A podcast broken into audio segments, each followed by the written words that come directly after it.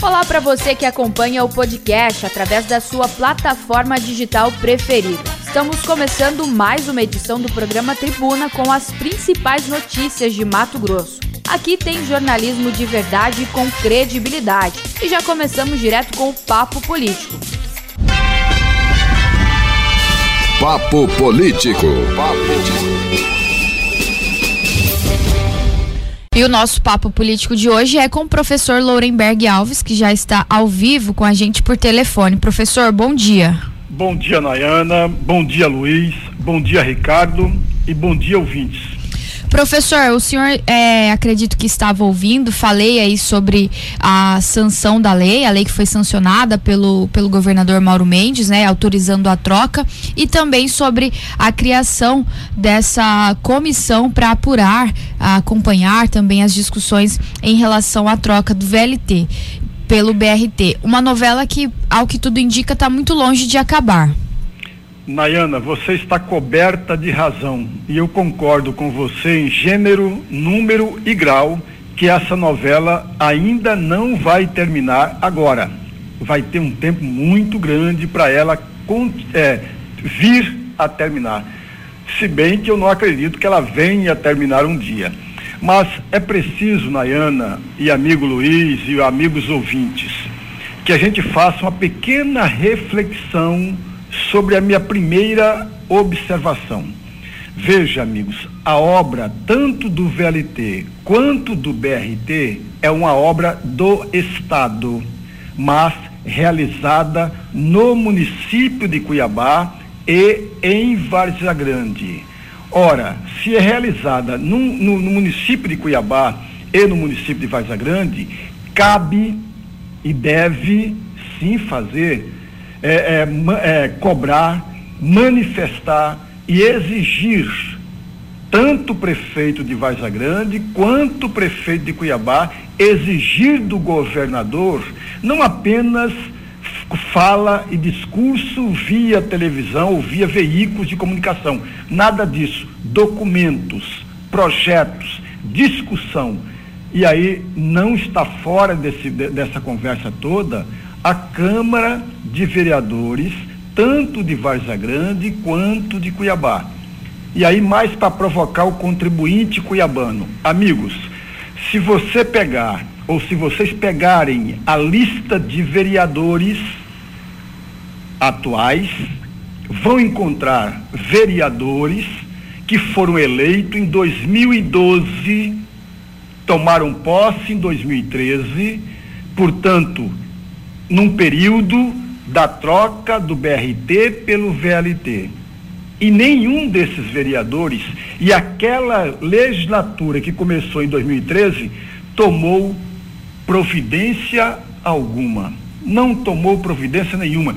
O, a, o plenário da Câmara Cuiabana e também da Câmara de Varza Grande sequer levou essa discussão para entre os seus pares, entre os vereadores na, no, na legislatura de 2013. Portanto, venceu, terminou a legislatura de 2013, começou uma nova legislatura em 2017 e mesmo assim, a mesma Câmara de Vereadores de Cuiabá passada não estava atuando na legislatura que começou em 2017. E nós temos vereadores que vêm da legislatura anterior não tomou nenhuma providência, não fez nada, nenhuma manifestação.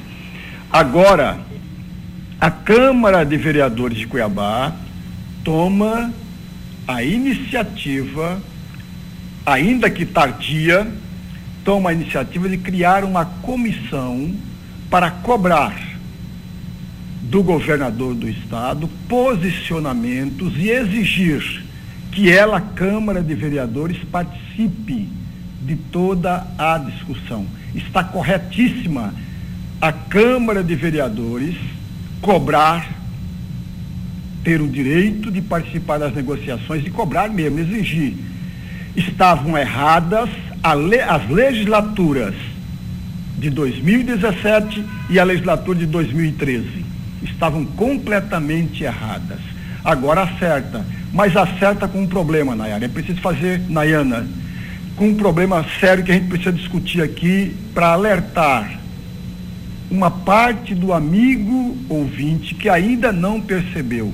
Nós não tínhamos, na legislatura de 2013, Luiz, oposição. Nós tínhamos um grupo de vereadores do contra. A legislatura que começou em 2017, nós não tínhamos uma oposição dentro da Câmara de Vereadores, nós tínhamos um grupo do contra. O que o prefeito dizia, eles eram contra. Assim como nós tínhamos também um grupo de vereadores que eram advogados do prefeito. Ou seja, estava tudo errado. Agora começou a legislatura de 2021, nós temos o mesmo retrato. Nós não temos uma oposição na Câmara de Vereadores de Cuiabá. Nós temos um grupo do contra a tudo que o prefeito for defender.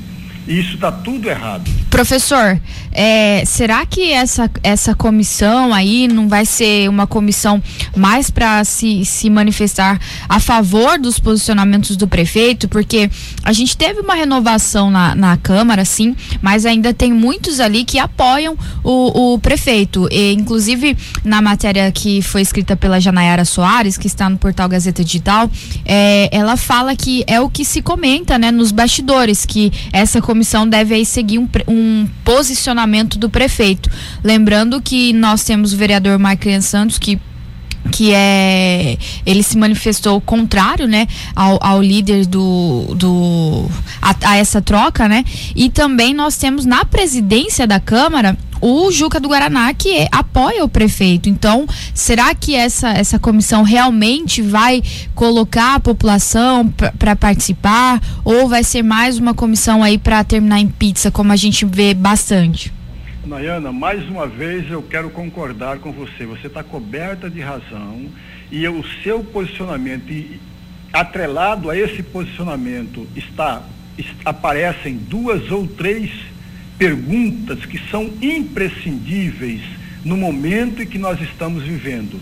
Veja, eu sempre entendi que esta comissão não é a comissão de partido A, de partido B, de partido C. Não é a comissão da situação e não é a comissão da oposição. É a comissão, veja, estou dizendo o que eu penso que deveria ser.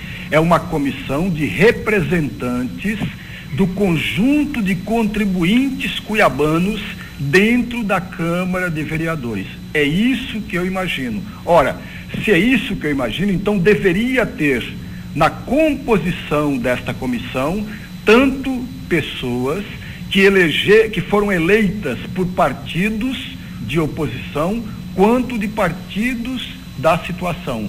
Veja, se eu sou um vereador da oposição e eu não tive vez e nem voz nesta composição, eu iria é, brigar, eu iria reclamar, eu iria me manifestar. Porém, o que eu não devo fazer como oposição, ser do contra.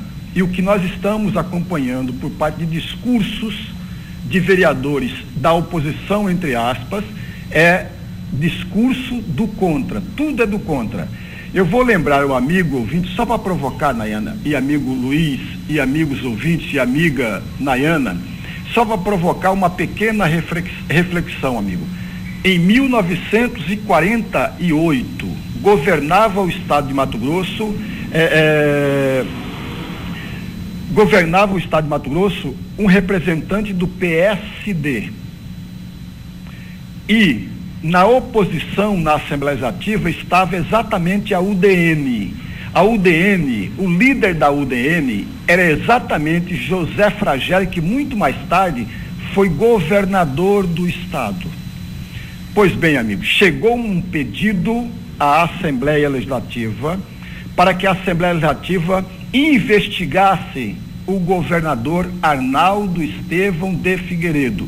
Veja, investigasse o governador porque, de acordo com a denúncia desse contribuinte mato-grossense, o governador estava infringindo, agredindo a legislação estadual. José Fragelli era professor de direito penal e da oposição. O que, que o, o líder da oposição fez, amigos? Deveria ser exemplo para todos nós.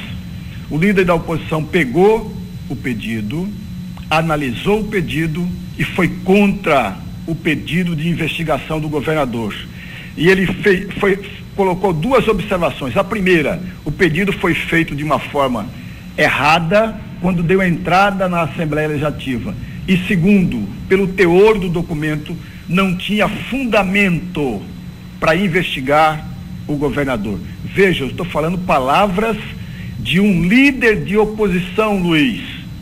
De um líder da oposição, que naquele momento foi exatamente o parlamentar que todo Mato Grossense gostaria que, que fosse. Ele não, não foi, não bateu duro contra o governador. Ao Pro... contrário, analisou o pedido da forma como deveria ser. É desta forma que deveria agir um integrante de uma oposição dentro da Câmara de Vereadores. Mas, infelizmente, Nayana, só para fechar, infelizmente, nós não temos uma oposição na Câmara de Cuiabá. Nós temos do contra. Tudo que o prefeito fizer é do contra. É, professor, vamos aqui à participação de alguns ouvintes. Bom dia, professor. Professor, essa questão aí dessa aprovação dessa lei só demonstrou o seguinte, né? Que o nosso governador só pensa em interesses é, que a gente, vamos colocar assim, a gente não sabe, mais ou menos desconfia, mas não tem certeza que sejam, né? Ele não respeita a opinião popular, não solicitou a opinião do povo, né? E patrolou, né? O regime democrático nessa questão.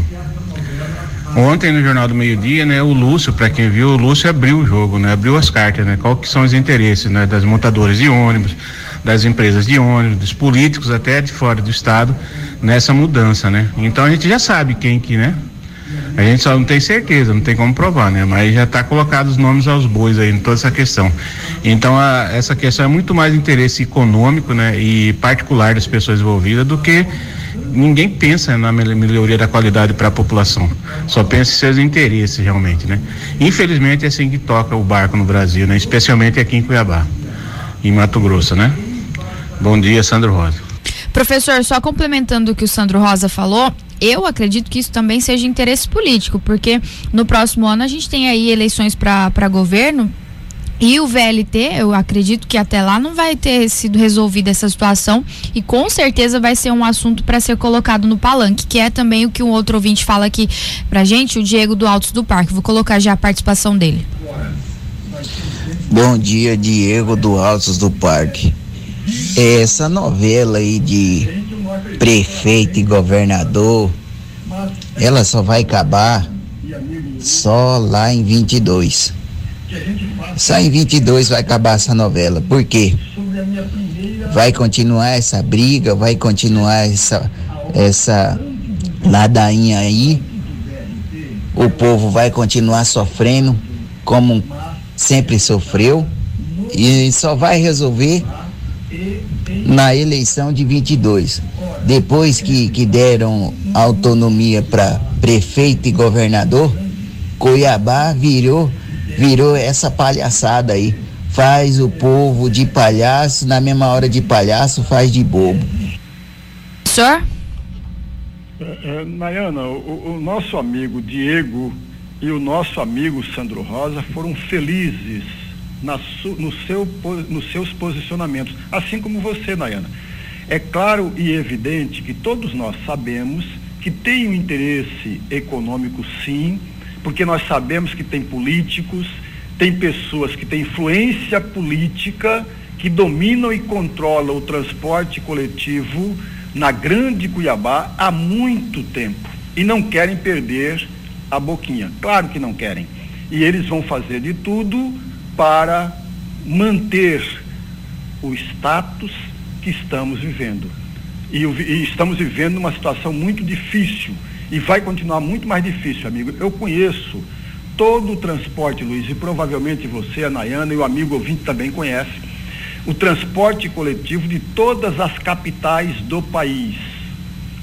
O transporte coletivo, e eu conheço, não porque sou engenheiro, porque eu não sou engenheiro, evidentemente, eu conheço de utilizar do transporte coletivo de todas as capitais. Toda vez que eu viajo, eu faço questão de, de andar e de viajar no transporte coletivo. O transporte coletivo em Cuiabá, amigos, é o pior de todo o país. É o pior transporte coletivo de todo o país e é um transporte muito caro. Nós, o, usuário paga para um transporte de, primeir, de primeiro mundo e recebe um transporte de quinto mundo. Nem de terceiro não é, de quinto mundo. Então, a, a indignação de muitas pessoas é, é, falando sobre o transporte coletivo, elas são reais e são verdadeiras. Por outro lado, não se pode também perder de vista que há a questão política aí. Todos nós sabemos que essa briga entre o prefeito e o governador, entre o governador e o prefeito, que começou na segunda semana da administração Emanuel Pinheiro, lá no primeiro mandato, quando ele convidou os jornalistas, convidou os, ve os veículos de comunicação lá na frente do pronto-socorro e denunciou uma série de erros que tinham na, na saúde pública, a partir daí começou a briga entre o governador do estado e o prefeito. O governador do estado hoje era o prefeito anterior.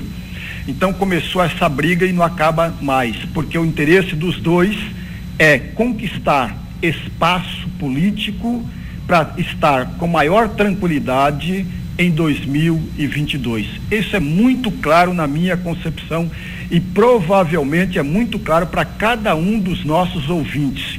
E o interesse público, amigo? Infelizmente, o interesse público é sempre colocado para escanteio, para um lugar que não deveria ser o lugar apropriado do interesse público. O interesse público, a meu juízo, amigos, provavelmente os meus amigos ouvintes com certeza pensa neste particular, igual a mim, que o interesse público deveria estar acima de qualquer interesse individual, de qualquer interesse individual. Aliás, amigos, numa situação que estamos vivendo, inclusive de pandemia, o interesse coletivo sobrepõe-se ao interesse individual. Numa situação dessa, na discussão do transporte público, tanto de Cuiabá como de Vargas Grande, o interesse coletivo sobrepõe-se ao interesse individual. Professor, vou colocar a última participação aqui antes da gente encerrar o nosso papo de hoje. Bom dia, Nayana. Bom dia a todos que me ouvem. Eu gostaria de me, me posicionar diante da discussão que foi aberta e divergir do posicionamento do professor Lourenberg. Não é assim, não, a meu ver. O que ocorre? Vamos falar de uma coisa fundamental, jurídica, chamada competência. Competência é o que vai determinar os destinos do BRT, do VLT. Independente de ser Câmara, independente de ser qualquer dos poderes, é o governo do estado de Mato Grosso, por deter a competência, é que vai determinar como, quando e onde fazer, em que pese todos os argumentos que possam ter. A competência é o que vai delimitar o que? As ações. É, vou dar um exemplo bem simples, que a competência é algo tão sério que influencia na vida de todos. É a competência que determina o que você deve fazer, o que você não deve fazer. E nessa discussão do VLT, quero lembrar que tem contratos, tem obrigações, e não vai ser opinião de A, B ou C que vai determinar isso né? A segurança jurídica. E o que é a segurança jurídica? A devida aplicação da lei. Essa é a parte segura, essa é a parte que dá a todos nós a certeza de que quando nos vemos é, prejudicados de alguma forma ou entendermos que fomos, procurarmos um advogado que vai, baseado na segurança jurídica, saber os caminhos que deve tomar. Professor? É, é, eu não, eu não peguei o nome do nosso amigo ouvinte, Nayama. O nome dele é o Carlos. Carlos. Veja, o Carlos fala em divergência e é sempre bem-vindo. O nosso programa é o programa Tribuna que permite, é bom que se tenha divergências, isso é salutar. Eu sempre sou um defensor do diálogo, eu sempre sou um defensor do debate e da discussão. E o debate não tem uniformidade de posicionamento, mas ao contrário, é a pluralidade que deve prevalecer. Viu, meu amigo Carlos? Portanto, a sua participação é, foi e será sempre bem-vinda. Porém, o nosso amigo ouvinte não divergiu de nós. Em nenhum momento ele divergiu. Ao contrário, ele reforçou o posicionamento de todos nós. Em nenhum momento eu disse aqui que seria a Câmara de Vereadores que deveria decidir sobre o modal. Em nenhum momento eu disse aqui, meu amigo Luiz, que o jurídico deveria ser ignorado. Em nenhum momento eu disse aqui que a competência deveria ser ignorada. Portanto, amigo ouvinte, que, te, que, eh, que eu vou elogiar sempre, a participação dele foi rica na nossa conversa, na nossa discussão, ele não divergiu. Ao contrário, ele reforçou o que nós pensávamos. E o que nós pensávamos que eu tentei traduzir foi exatamente, ora, a obra do Estado é realizada no município. O município tem sim que participar de todo o processo dessa discussão tanto a Câmara de Vereadores quanto o prefeito. Veja, meu amigo Luiz, eu não estou nem referindo aqui a um decreto baixado pelo prefeito Emanuel Pinheiro na sua primeira administração, que cobra tanto do governo estadual como do governo federal, quando vir realizar uma obra na capital, manifeste-se por escrito, com documentos, com tudo isso, para a prefeitura, para a prefeitura avaliar e analisar. Eu, particularmente, acho desnecessário a existência desse decreto, porque a competência e a representação municipal é do prefeito, então ele tem que participar de toda a discussão. Veja o que eu estou mencionando. Tirar o prefeito desta discussão, como o Sival Barbosa tirou, como o Pedro Tax tirou, como o Mauro Mendes está tirando agora, é simplesmente uma falta de coerência e de, mais ainda, e de habilidade na conversação, na negociação, na, no, na discussão, no debate.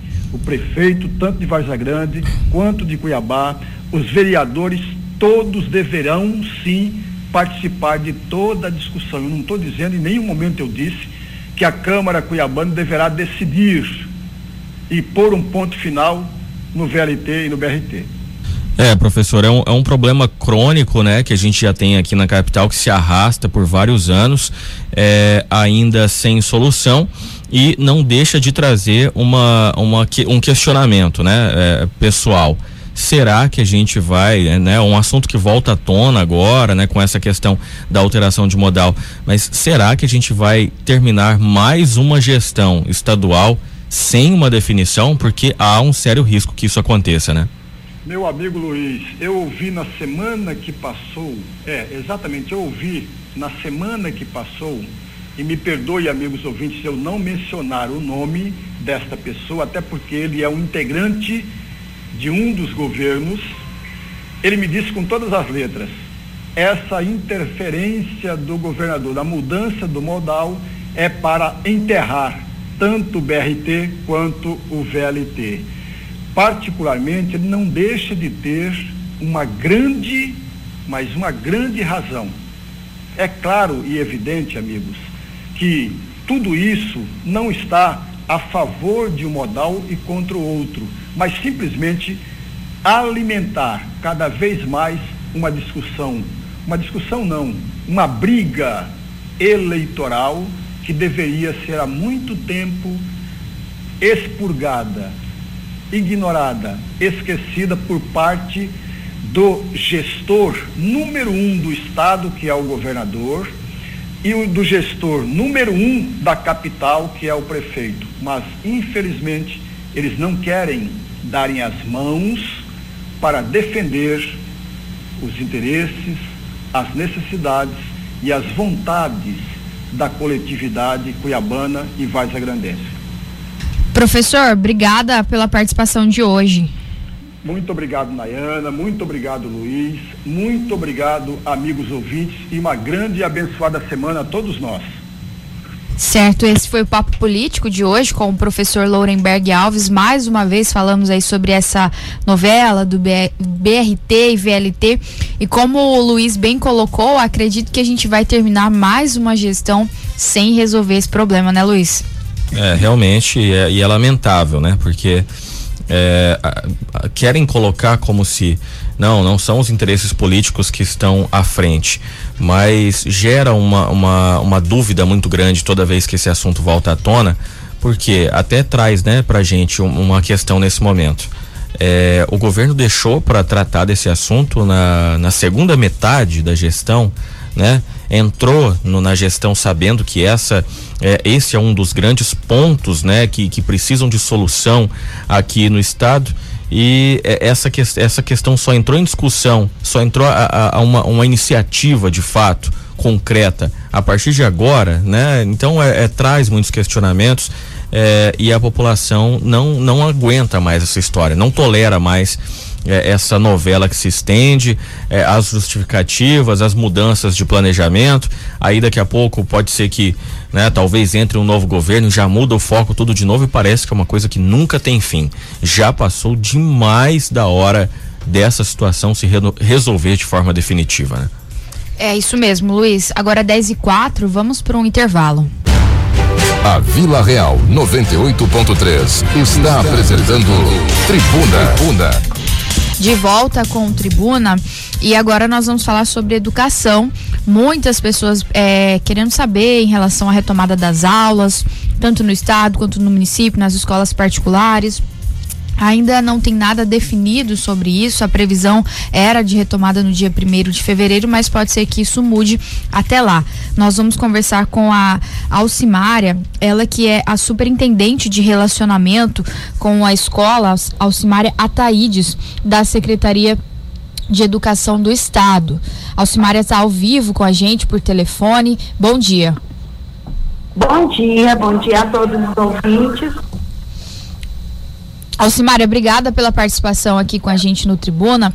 Em relação à retomada das aulas, ontem foi realizada uma reunião, né? Acredito que você também deve ter participado. Não temos nada definido sobre a data. Então, o que nós temos previsto é uma semana pedagógica e uma retomada é, de forma híbrida com os estudantes dia 8 de fevereiro.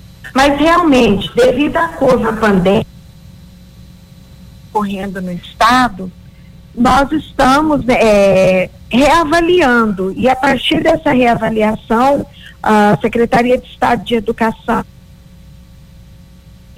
para que uh, nós pudéssemos ouvir a população dos diversos municípios e as pessoas quando fazem a enquete é, elas fazem a opção se querem essa retomada de forma híbrida, não presencial ou presencial. Resultado dessa enquete, nós podemos dar precisamente é, para vocês uma informação de como se dará esse retorno. Essa enquete aí é para os pais definirem, então? Exatamente, é uma enquete em que a pessoa do qual ela, ela está e, e vota nas três opções que tem, tá? Presencial, não presencial e a híbrida. Alcimária, você está ouvindo a gente bem? Estou, estou ouvindo bem. Aqui pra gente a, a ligação tá cortando. É, eu vou interromper a entrevista e a gente vai retomar o contato contigo para não comprometer a sua Tenta... fala. Tá bom? Três mei... Oi, alô? Sim. 3613-2534. Tá, ok. A gente vai retornar então. É o então. fixo, pode ser porque é celular, né? Isso, isso. A gente vai tá retornar bom? a ligação, então, para não comprometer é, tá é, a sua entrevista. A gente. Tudo é, bem, tô aguardando.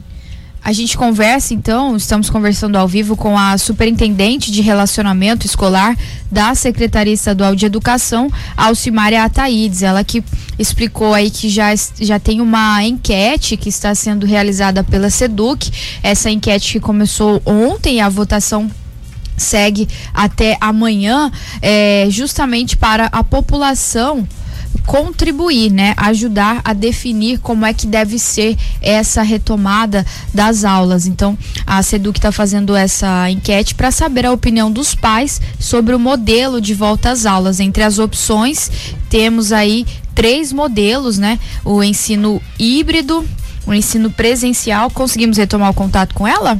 Você escuta a gente bem agora, Alcimária? Estou ouvindo, sim. Então, cê, você explicava para a gente sobre essa enquete, né, que está sendo realizada. São três opções de ensino. Isso. A enquete, é, a pessoa vai optar por presencial, não presencial ou o híbrido. A partir do resultado dessa enquete, nós vamos nos posicionar, porque a gente entende que essa curva pandêmica em alguns municípios ela está mais acelerada, mais alta, outros municípios não. E a gente vem acompanhando pelas redes sociais há um grande grupo de pais, de profissionais que entendem que deve retomar. E temos também as pessoas que não. Então a gente vai ouvir esse posicionamento para tomar uma decisão. É, nós conversamos ontem com, com o Sintep presidente do Sintep, o Valdeir Pereira, e ele inclusive também deu uma entrevista no Jornal do Meio Dia e ele sinalizou que existe a possibilidade de uma greve dos servidores, dos professores, caso as aulas sejam retomadas. É, isso já foi discutido entre vocês na SEDUC? Não sei se já chegou essa informação para vocês. Não, essa informação não chegou até nós. E eu espero que a gente possa, através de diálogo, entrar numa, num acordo para que a gente possa atender, principalmente nesse momento é, em que todos nós estamos passando por tantas incertezas, que não seja um momento de estarmos optando por uma paralisação no sentido de greve, mas sim um momento de diálogo, de um cuidado maior com a comunidade, com os estudantes, com as famílias mas nós ainda não fomos é, comunicados desse posicionamento, tá? Certo. É, em relação à matrícula, né? Hoje é o último dia de matrículas pela web. É, quantas vagas ainda tem é, disponíveis? Então, hoje é o último dia da solicitação de matrícula para novos alunos via web. Essa matrícula web ela ocorre em 52 municípios do estado para novos alunos, que é quando ah, os interessados, os pais ou responsáveis fazem um cadastro e a partir desse cadastro eles solicitam a matrícula na escola que eh, seja próximo da sua residência ou de preferência e depois comparece presencialmente na unidade para entrega de documentos, confirmação de dados. É, esse processo de matrícula web encerra agora, realmente, hoje, dia 13. Mas, a partir de amanhã, caso haja alguma vaga ainda, as escolas vão estar apresentando, publicizando, se ainda houver vagas nas unidades escolares. Por exemplo, é, algum pai ou responsável que solicitou que deixou de ir fazer essa confirmação no período, certo? Então, nós temos que fazer esse levantamento só amanhã das matrículas que ainda estão em aberto, tá? Tá, ok. É, tem alguns pais que reclamaram pra gente em relação ao seguinte: eles fazem né, a, a matrícula pela web, mas quando chegam lá para levar a documentação na escola, a vaga não está disponível. Parece que o sistema da Seduc não está sendo atualizado. Vocês é, receberam relatos desse problema? O que está sendo feito para o sistema ser atualizado? Olha, nós desconhecemos esse problema aqui, não chegou a nós essa informação, mesmo porque, como eu te disse, o processo é muito tranquilo. A escola é, disponibiliza o número de vagas por oferta, por turno, os pais solicitam, a partir do momento que eles solicitam, eles vão até a escola e fazem essa confirmação. Nós não recebemos nenhum registro de reclamação de que esteja havendo essa situação. É, eu entendo que até agora, nem no 0800, que eu tenho acompanhado bem de perto, chegou essa informação. Porque o que é disponibilizado no sistema, a partir do momento que ah, o pai solicita o número de matrículas, vai decaindo para solicitação. Então, essas matrículas estão sim, o número de matrículas que foram disponibilizadas para solicitação via web, elas estão sim asseguradas na unidade escolar. Certo, nós estamos conversando ao vivo por telefone com a Alcimária Taídes, ela que é superintendente de relacionamento escolar da Secretaria Estadual de Educação. E convido você, ouvinte, a participar com a gente através do nosso WhatsApp, o 99987-2337.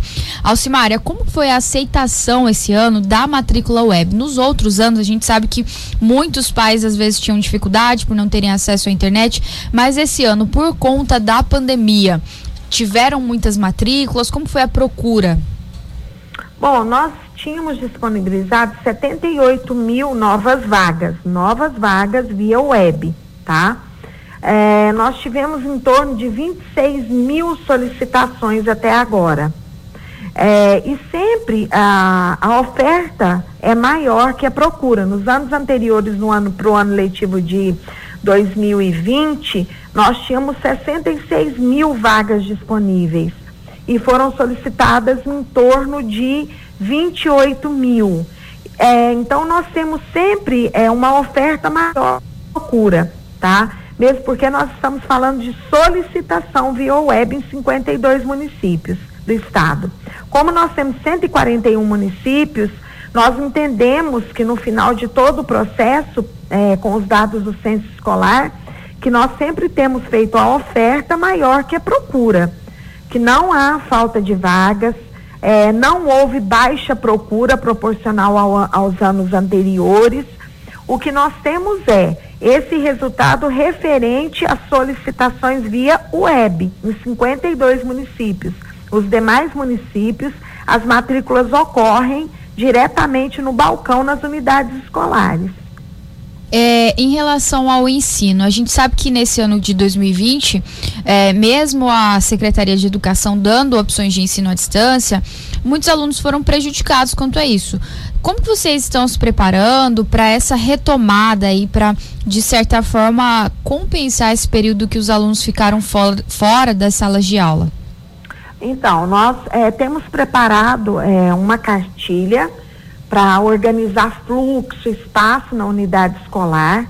É, em dezembro foi repassado um recurso PDE Covid pelo Estado para que as escolas se equipassem, comprassem uh, os, é, máscara, o termômetro para ferir temperatura, tá? Os dispositivos é, para fazer sanitização de ambientes.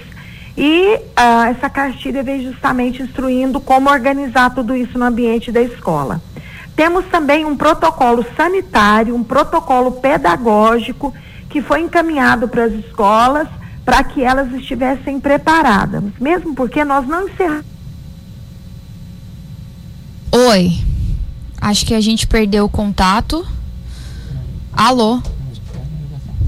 É, a gente perdeu o contato com a, com a Alcimária, vamos retomar o contato com ela, que explicava é, como que a Secretaria Estadual de Educação está fazendo para tentar, de certa forma, compensar esse período que os alunos ficaram é, fora da sala de aula, caso as aulas sejam realmente retomadas no próximo dia 8 de fevereiro como é a previsão. Lembrando que hoje é o último dia de matrículas via web para alunos novos, então ainda tem muitas vagas disponíveis. Ela mesma falou que as, a procura, né? Foi realmente baixa esse ano. A gente não sabe se por conta da pandemia, que a procura foi baixa, eles tinham ali mais de 70 vagas disponíveis e apenas quase, quase 30 mil foram solicitados. Então, uma procura muito baixa, bem abaixo da metade em relação às matrículas. A gente está tentando retomar o contato com, com ela para ela só finalizar esse assunto que a gente começou a falar aqui em relação ao retorno das aulas que até então está previsto para o dia 8 de fevereiro. Conseguimos retomar o contato com ela? Alcimar, eu vou colocar para você aqui a participação de um ouvinte que faz uma pergunta para você. Dia, Alcim, doutora Alcimara. Eu queria saber, o ano de 2020, para quem estava cursando o terceiro ano do ensino médio, ele terminou ou vai ter continuação em 2021? A gente está sem saber. Bom dia, Sandro Rosa. Alcimária? Bom dia. Oi? Você ouviu a ah, pergunta e... do. Ouvi, ouvi. Sim. Vou responder, tá? Então, é, o aluno do terceiro ano do ensino médio, que é a finalização, ele tem duas opções. Ele tem a opção de dar um contínuo no terceiro ano, no ano de 2021, ou fazer uma complementação de carga horária para encerrar o ano, talvez seja um aluno que consiga um bom aproveitamento no Enem, que tenha participado de algum vestibular e que precise desse resultado para ir para o ensino superior. Ele tem uma, ele é, está fazendo uma complementação de carga horária organizada pelos coordenadores pedagógicos nas unidades escolares onde há essa oferta.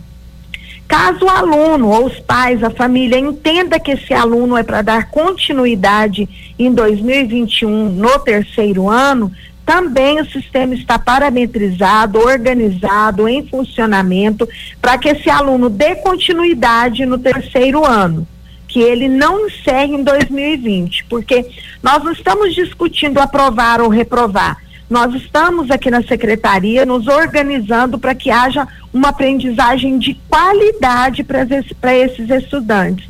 E, ao mesmo tempo, nós não estamos fazendo nenhuma é, situação de dizer assim, reprovou, vai ter que fazer novamente. Mas se as famílias entenderem que ah, esse aluno de terceiro ano deve permanecer no terceiro ano, isso é possível. Se as famílias entenderem que eles querem finalização do terceiro ano também. As escolas estão preparadas, o sistema da Secretaria de Estado de Educação e o Conselho Estadual já, já tem uma resolução que ampara essa situação. Certo, Alcimar, eu agradeço muito sua participação aqui no Tribuna. Foi um prazer, eu é, desejo a todos um ano de 2020 com muita saúde e que juntos possamos lutar por uma educação de qualidade. Ah, Desculpe-me, 2021. sim, sim, obrigada, viu? Nós conversamos com a Alcimária Taídes, ela que é representante da SEDU, que falou um pouquinho sobre a retomada das aulas, sobre a enquete que está sendo realizada, que segue até amanhã. Agora, 10 e 26 na, no próximo bloco, a gente vai falar sobre saúde aqui no Tribuna, vamos é, falar sobre a prevenção de câncer no intestino. A Vila Real 98.3 está apresentando Tribuna. Tribuna. De volta com o Tribuna agora 10 e 33 e nós falamos sobre saúde aqui. Hoje recebemos ao vivo aqui no estúdio o doutor José Geraldo Favalesso, ele que é gastroenterologista e também endoscopista digestivo. Bom dia, falei certo, né, doutor? Falou, falou, bom dia. Falou certinho, sim. Essa palavra é quase que um trava-línguas, né? De tão grande. É. É, doutor, vamos falar então sobre a prevenção de câncer no intestino. Eu acredito que isso deve estar muito ligado à alimentação, a uma vida mais saudável. Isso, perfeitamente. É... No mundo inteiro se sabe, né? Todos nós sabemos que a alimentação é um dos pilares da saúde, inclusive da saúde mental é, para que tenhamos uma vida longeva, né? Para que vivamos durante muito tempo e de forma bastante saudável, né? A alimentação é verificada que naqueles países que têm um alto consumo de embutidos, de defumados, eles apresentam na sua constituição como estabilizantes, protetores, é, para que não haja uma deteriora, deterioração deste alimento, compostos de nitritos, nitratos, é, e isso são potenciais fatores para desencadear focos de inflamação tanto no esôfago quanto no estômago e no nosso sentido hoje da palavra aqui no intestino isso fazendo com que o aumento do número de câncer ele esteja presente nessas populações que fazem uso desse tipo de alimentação com mais frequência. A gente falava também sobre alimentação aqui antes, né, nos bastidores, a gente sempre comenta, eu, o Luiz, o Ricardinho, é, em relação à questão da alimentação saudável essa do, é, o câncer no intestino ele pode é, se manifestar só já na, na, pessoa adulta, mais velha, ou isso acontece também nos jovens, adolescentes? Porque hoje em dia tem muita alimentação industrializada, muita coisa que realmente não é saudável, mas por ser mais prático, as pessoas acabam optando por isso. Perfeitamente. Uh, a situação em relação à alimentação, ela não causa um, um aumento exagerado, digamos assim, até os 30 anos, em torno disso, até os 35. A presença do câncer de intestino em populações mais jovens, ela está preocupando, ela está é, em elevação do número de casos, né? Estatisticamente está uh, preocupante.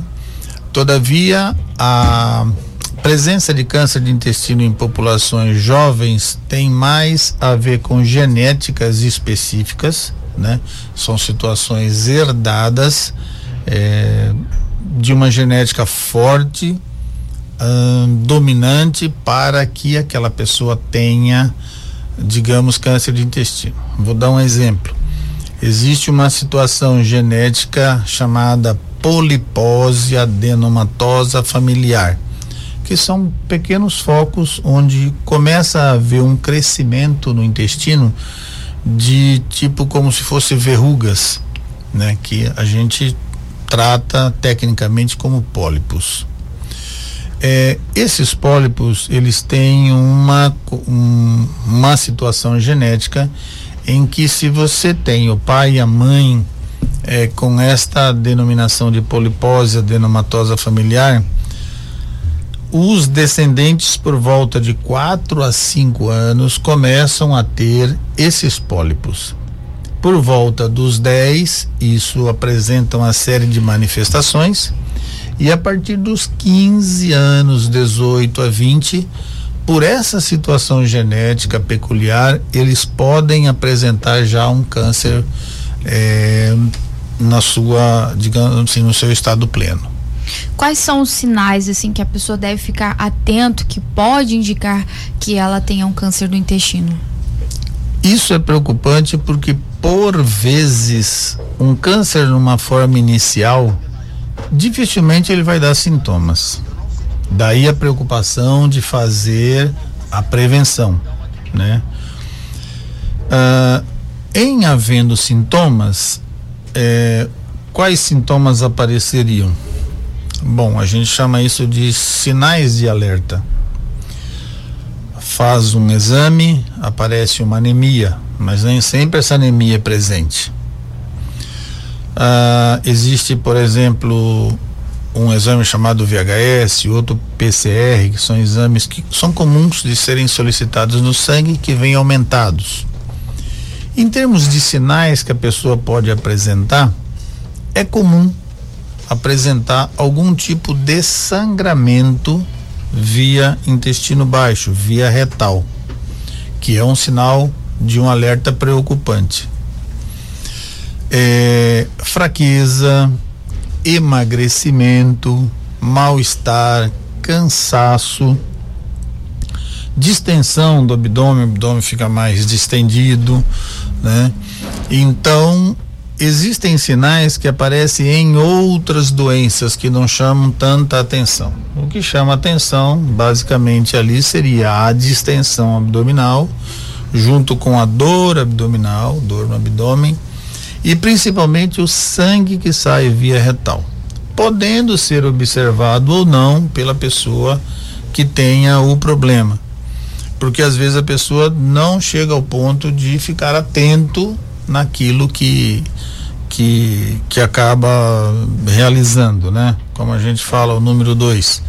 Então, se não se observa ou se esse sangue sai em pequena quantidade, isso pode passar desapercebido e ser visto já numa situação mais adiantada.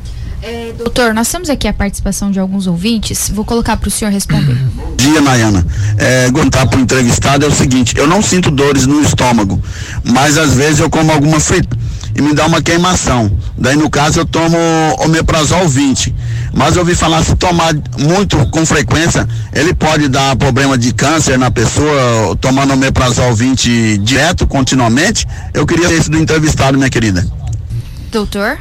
Ok, perfeitamente. É uma pergunta muito curiosa, uma pergunta muitíssimo importante, né? Esse, essa publicação, saiu uma publicação de um trabalho chinês é, dizendo exatamente isso, que o uso contínuo e muito prolongado de omeprazol e similares poderia trazer a presença é, de câncer no estômago.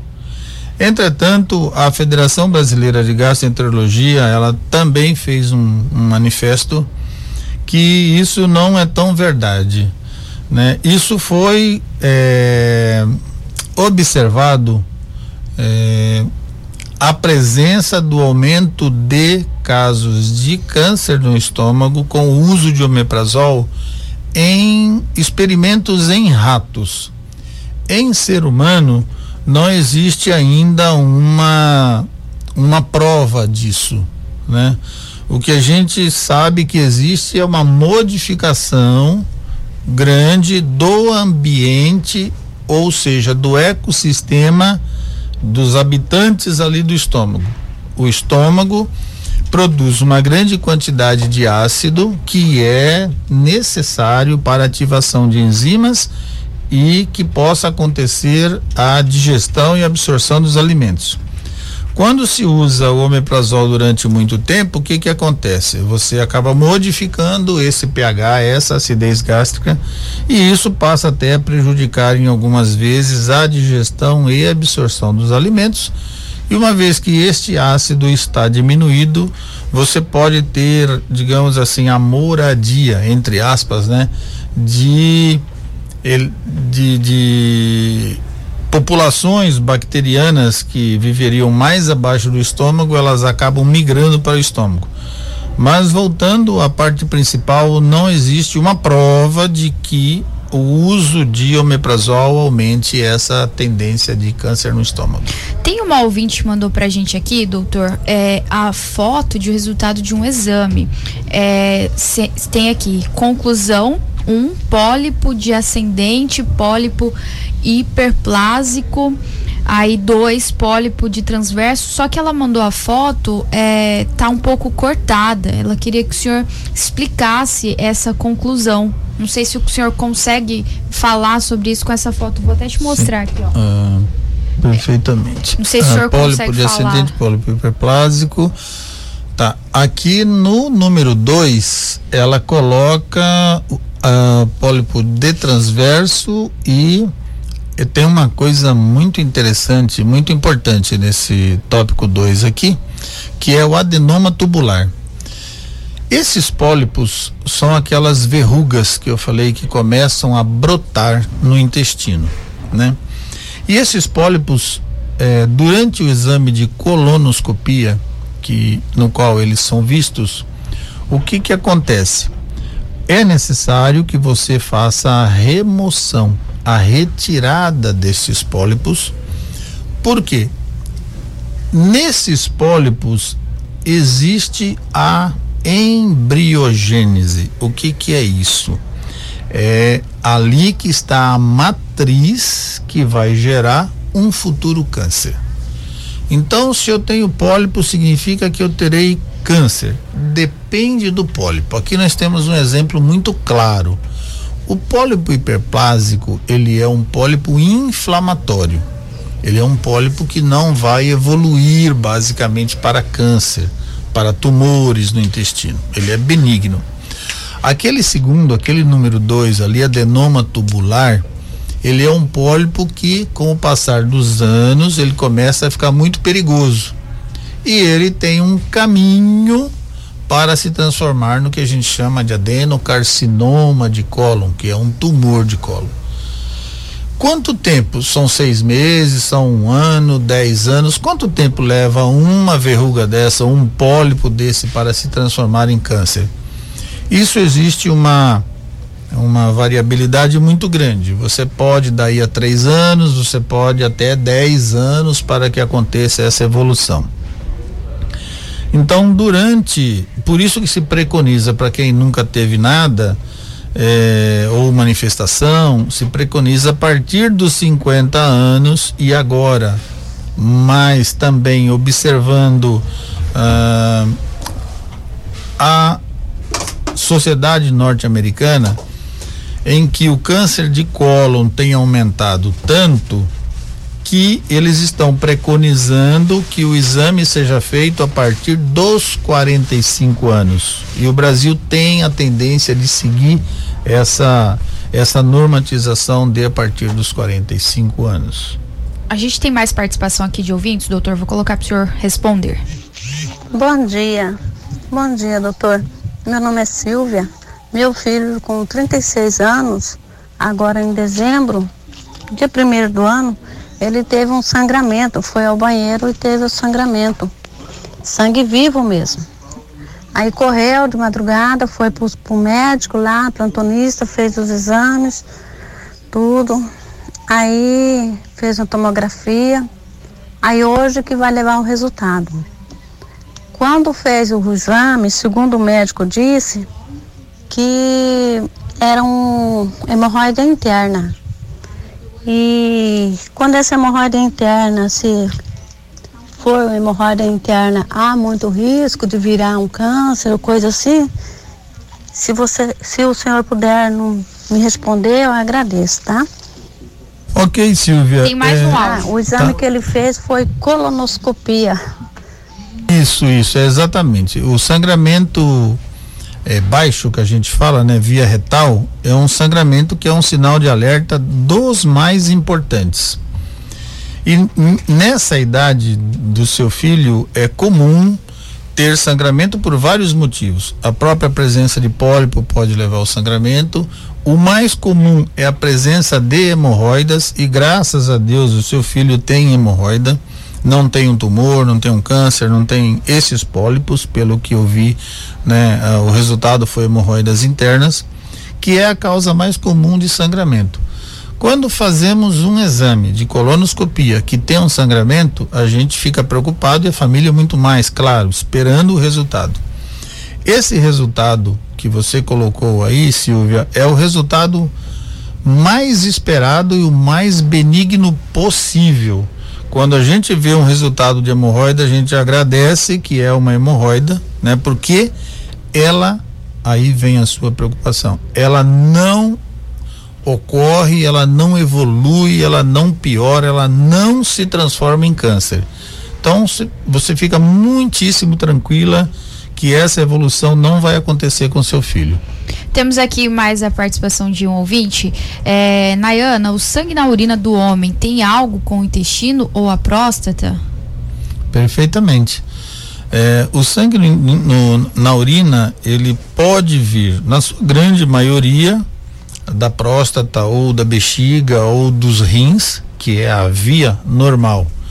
Todavia, algumas inflamações, como diverticulite ou inflamações de doenças inflamatórias específicas do intestino, por exemplo, uma doença que pode causar isso é, chama-se colite de Crohn ou doença de Crohn. Ela pode, por inflamação ali do intestino, que está colado ou bem encostado, digamos assim, na bexiga, pode levar a sair sangue, digamos assim, na urina. Entretanto, as manifestações digestivas do intestino, do intestino, elas predominam e vêm antes desse sangramento aí via urinária. Só vou interromper aqui a, a entrevista com o doutor para falar de uma informação de trânsito que o nosso ouvinte passou. É um caminhão que parou ali o trecho da, da Avenida Beira Rio, sentido Univag. O caminhão fez um L lá na, na pista, tá até causando um certo congestionamento. Então, o alerta aí para quem passar ali próximo ao Univag, antes do trevo, na verdade, é sentido Cuiabá. Então, antes do trevo da Univag. Doutor, temos aqui mais uma pergunta da Leonete Gomes. Ela pergunta o seguinte: qual exame que detecta o câncer de intestino? E é possível detectar somente com a ultrassom? Não, o, é, o exame de eleição que a gente fala, ou o exame ouro, que é considerado o melhor de todos os exames, é o que a gente chama de colonoscopia, que é uma endoscopia do intestino grosso, feita com é, multidisciplinares, né, com profissionais multidisciplinares, tem técnico de enfermagem, tem anestesista, tem o colonoscopista, que é o endoscopista digestivo, é, em que se faz uma observação apurada, uma observação muito atenta de toda a mucosa ao longo do intestino grosso. Neste exame é que é possível detectar quaisquer inflamações ou a presença de pólipos, podendo estes pólipos serem removidos no momento do exame por duas técnicas. Uh, uma técnica chamada polipectomia e uma técnica um pouco mais avançada chamada mucosectomia, em que você faz a retirada completa desses pólipos ou dessas lesões, que podem ser de vários tamanhos. Então, o método de eleição, o método ouro é o de colonoscopia. É um exame que para os homens é um pouco ainda, digamos, para os mais antigos constrangedor. Para os mais novos é uma cultura já um pouco diferente, muito melhor aceita. Vou aproveitar o gancho até para dizer por que que existe no mundo inteiro esta preocupação em fazer a colonoscopia. Por que, por exemplo, que nós homens morremos antes e as mulheres demoram muito mais tempo para morrer? No mundo você vê muito mais viúvas do que viúvos, né? Por quê? Porque as mulheres se preocupam mais, elas se cuidam mais, elas se cuidam melhor do que nós. Então, hoje quais são os dois cânceres que mais matam os homens? Primeiro, o câncer de próstata, porque o homem ainda tem uma certa reserva de ficar se, se propondo a examinar. E o segundo, o câncer de intestino. Então, são duas causas impressionantes de morte nos homens por câncer. Nas mulheres, qual é o câncer que mais mata? O de mama. Qual é o segundo? O de intestino. Então há uma ascensão muito grande no mundo do câncer de intestino. É o segundo de morte para mulheres, é o segundo de morte para os homens. Aproveitei o gancho, então vamos retornar aqui. É, o exame de eleição, então, retornando, é a colonoscopia, em que durante a colonoscopia você pode fazer outros procedimentos, né, para a retirada desses pólipos e a prevenção futura do câncer de intestino e afirmando aqui a pergunta da nossa preciosa ouvinte. Uh, o ultrassom não é um método bom para avaliar câncer de intestino. O ultrassom pode ser utilizado até para, se no caso você achar um câncer de intestino durante um exame e suspeitar ou quiser fazer o que se chama de estadiamento, que é saber se este câncer já está, por exemplo, no fígado, aí o ultrassom de fígado, né, da região hepática, ele é bom para visualizar se este câncer já avançou para o fígado ou não, que a gente chama de metástase. Mas para a investigação do intestino, não. É a colonoscopia que é o exame mais preciso. Doutor, temos aqui uma ouvinte que inclusive é paciente do senhor. Bom dia, Vila Real. Bom dia, doutor Geraldo. Ô, doutor Geraldo, que alegria vê-lo aí. Eu sou Alzira, mãe da Poliana. Tenho, hum. assim, imenso carinho por, pelo senhor e admiração. Eu queria que o senhor falasse aí se essa diverticulite, ela pode, assim, no caso, se tornar um câncer ou não. Felizmente não a, o, a diverticulose, né, a, presença, a presença dos divertículos em pessoas acima de 60 anos, ela é muito alta. Acima de 80, então, nem se fala. embora ela pode estar presente a partir de 25, 30 anos. A diverticulite tem algumas complicação A, diverticulose, a principal é a inflamação, que a gente chama de verticulite, hemorragia, né, sangramento, perfurações e fístulas que pode ir do intestino pela inflamação até a bexiga, por exemplo. Isso não é tão raro, mas felizmente não há nenhuma correlação eh, da presença da diverticulite com a presença de câncer. A pessoa pode ter os dois, descobrir os dois, mas nada um a ver com o outro. A diverticulite não evolui felizmente para o câncer. Temos aqui mais um ouvinte. Nayana, bom dia. Doutor, bom dia. Todos os ouvintes, bom dia. Doutor, uma pergunta que eu faço. A gente fala muito sobre o câncer em si, que é um tratamento que tem que ser feito, isso é real. Isso é uma doença crônica, né? Que está instalada em todo o mundo. Devido a muitos fatores, dentre um deles que o doutor falou foi a questão genética mas nós sabemos que a base de toda doença instalada no corpo, ela provém, já começa pela alimentação, não só pela genética. Né? Hoje, por exemplo, o arroz branco, por exemplo, nós sabemos que a fibra, nós fazemos o papel hoje do, do, do porco, do suíno, e o suíno faz o papel do humano. Porque pule-se o arroz na máquina de arroz, joga o farelo, que é a vitamina e o tratamento para os porcos, e nós comemos o arroz branco, que é, no caso, carboidrato puro, sem a fibra que justamente quebra esse carboidrato. Assim como muitos estão sofrendo também com problemas de diabetes, outras coisas mais, por tomar sucos, né?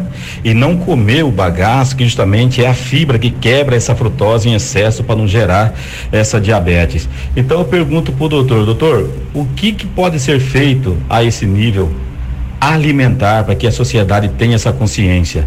É, é uma pergunta que eu faço porque você vai no mercado hoje, a coisa mais rara é você encontrar produtos orgânicos, produtos naturais.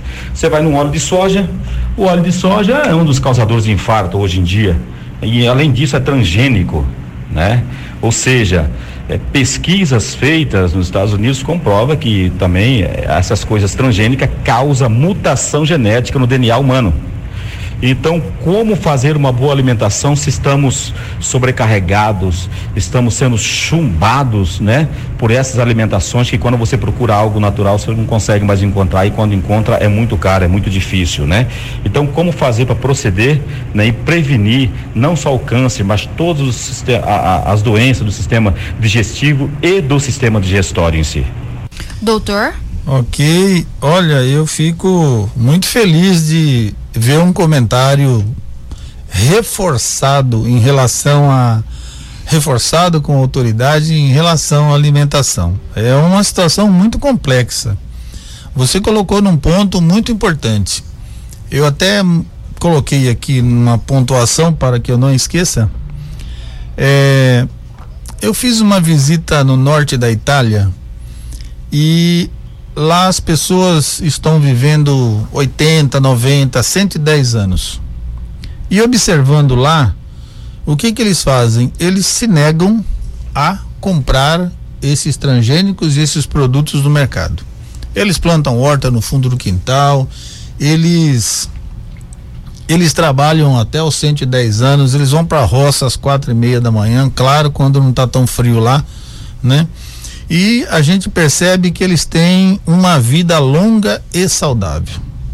Por outro lado, retornando aqui num país que é considerado o mais desenvolvido do mundo, né, que é os Estados Unidos, a gente vê, principalmente no centro-sul dos Estados Unidos, uma alimentação terrível no sentido de transgênicos. E você vê, você citou muito bem, é, a obesidade, o infarto, a diabetes, mais da metade dos norte-americanos são obesos mórbidos. A obesidade está relacionada também à presença de câncer de intestino, né? E além disso, aproveitando é, o tabagismo, o alcoolismo, o sedentarismo, quando a gente faz atividade física, a cabeça fica boa, o coração fica bom, o intestino fica bom, tudo fica bom. Agora, como que nós vamos fazer para que ah, a gente consiga ter uma alimentação de qualidade?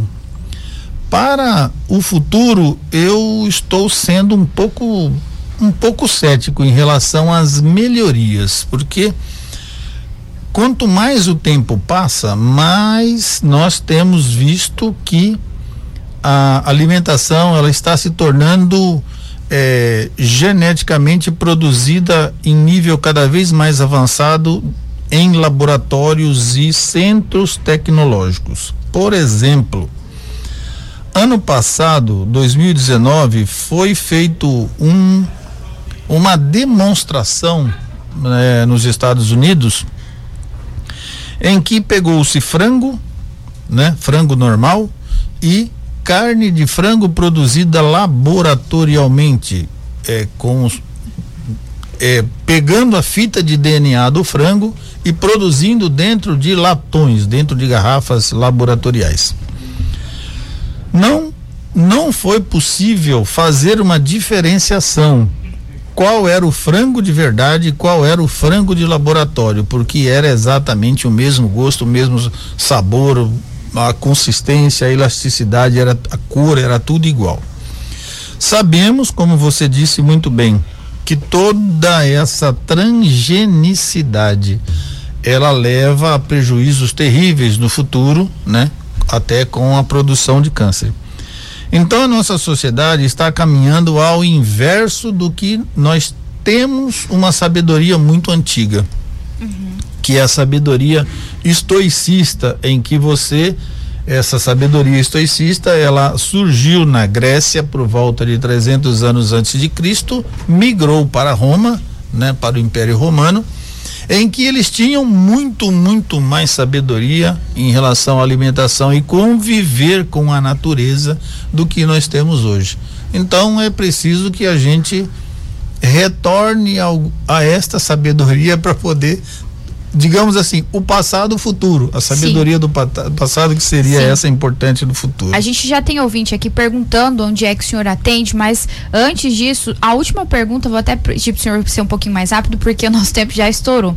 Essa pergunta é muito importante do ouvinte. Bom dia, queria que fizesse uma pergunta o doutor, se der tempo, ainda a respeito de uma infecção que eu vi dizer que chama bissexto. Essa infecção, ela pode virar câncer, é uma infecção que dá Acho que quase igual ao sistema de hemorroide. O doutor poderá saber falar aí.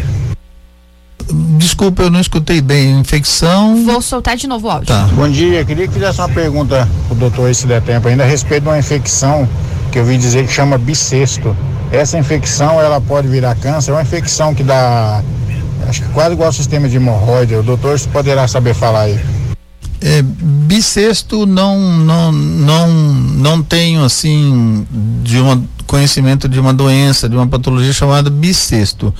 Tem ali parecido com hemorroida que chama plicoma, né, que é uma situação muito parecida, e tem fístula, né? As fístulas, elas surgem de inflamações ali ao, ao redor, a gente chama região perianal ou internamente na região anal, né? São inflamações que acabam é, fazendo pequenos abscessos e acabam tendo drenagens internas ou externas, né? Talvez seja fístula. Bissexto, eu não, não tenho conhecimento dessa patologia, assim.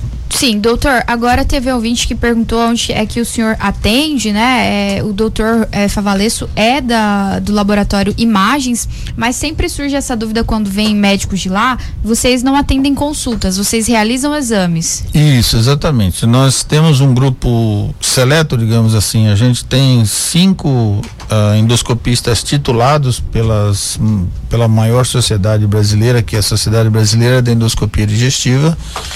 E eu pretendo, em duas semanas, abrir o consultório. Eu já tinha consultório há anos atrás, aí por situações familiares eu precisei, digamos assim, uh, em ter uma dedicação familiar um, um, um pouco mais intensa e tive que fazer só os exames. No entanto, em duas semanas é muito provável, agora nós estamos num pico de pandemia de novo, mas em duas semanas é muito provável que eu retorne. Certo, doutor, obrigada pela participação aqui no Tribuna. Eu agradeço imensamente a todos os ouvintes, agradeço vocês, agradeço aqui a turma da Tribuna, um pessoal que me acolheu muito. Só deixa pra gente os telefones lá do Imagens ah, pro pessoal que tá ouvindo. Perfeito. É 40 4009, né? 4009 8001. Certo, então nós conversamos com o Dr. José Geraldo Favalesso, que explicou aqui bastante sobre a prevenção de câncer no intestino. 11 e 5, agora sim vamos embora, né, Luiz? Vamos sim, Nayana. Um ótimo dia para você, para o doutor e a todos os ouvintes. Amanhã a gente está de volta e amanhã a gente tem o vice-prefeito aqui novamente, José Roberto Estopa. Excelente quarta-feira a todos vocês. Essa foi mais uma edição do programa Tribuna. Apresentação Nayara Moura e Nayana Bricar. Reportagens Luiz Vieira. Operadores de áudio Juca Santos e Yuri Júnior. Direção artística Lennon Franz e direção de jornalismo Davi César.